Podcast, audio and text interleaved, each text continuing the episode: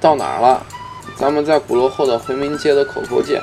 现在呢，我们面向鼓楼，抬头看，声闻于天，金色的字，蓝色的底。我发现呀，无论哪朝皇家的匾，都是这个“模子。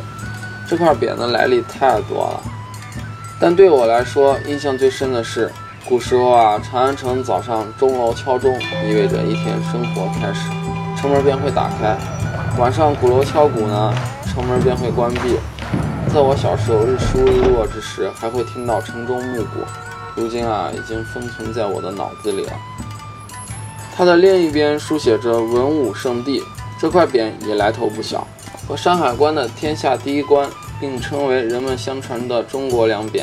现在的匾是后人仿制的，真正的匾早已不知去向。不过现在鼓楼夜景也非常不错，走，往左边环道走，走不了几步，左前方就可以看见钟楼。这时再回头看看鼓楼，比起别的城市中心，西安呢的确别具一格。在底下看还不算什么。钟鼓楼买了票上去看，那才叫震撼。告诉你个小秘密啊，钟楼上看西安，那可是有种。瞧见没？这可是朕给你打下的江山。走走走，带你去钟楼。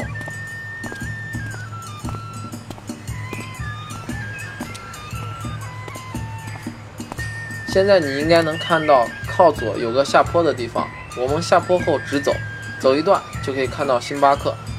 星巴克位于钟鼓楼广场上。广场指向着钟楼，别光顾着看着钟楼了，记得看最右边，有个隧道叫钟楼地下隧道，记得这个位置。我在隧道口等你。现在呢，上台阶上去拍照吧，这可是最佳拍摄点了。我们从地下通道走，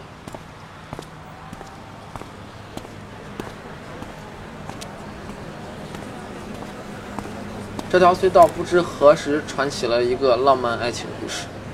当你和你的另一半背对着背走，穿越人潮，与不同的人擦肩而过，到最后呢，你们会在原地再次相遇。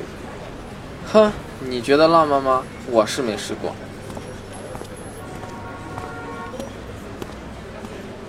在这里，注意右手边的出口，我们走三号出口。坐电梯了，今天走了很多步了吧？现在呢，钟楼应该在你左后方，右边是钟楼饭店。钟楼饭店建于1983年，外层还保留着80年代的建筑风格，不得不说还是很有韵味的。继续走吧，我们顺着隧道出口的路继续走。这条街叫南大街，取名的来源是根据钟楼所对应的四个方向的马路，分别以东南西北依次取名，四个方向垂直走下去便是东南西北门。古时候以南为尊，所以南门为西安的迎宾门，取名安宁门；西门安定门，北门安远门，东门长乐门，寓意为长安永安。哎呦，这一口气说的，不枉我是西安人啊！所以你说一座古城有什么值得骄傲的呢？随便一条街，一座城门，便是一段历史的回顾啊！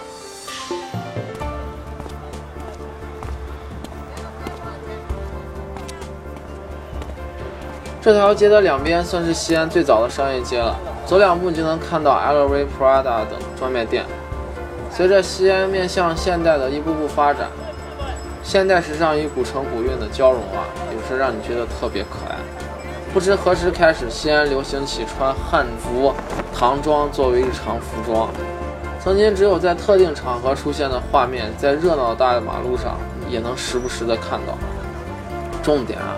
汉服上还有一个特潮的包，真让你看不懂啊！看到 LV 专卖店后，不远处就要过条马路，别着急，看看右边街道的名字“粉巷”。它的名字呀有很多版本，我就挑一个最符合它现在气质的讲吧。传说古时候这里以卖胭脂得名，就是现在化妆品。想必那时每天这里都聚集着很多漂亮的姑娘。现在呢，这里是西安有名的酒吧一条街。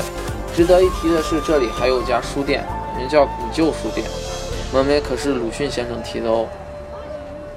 别看了，天快黑了，下次再来这里吧。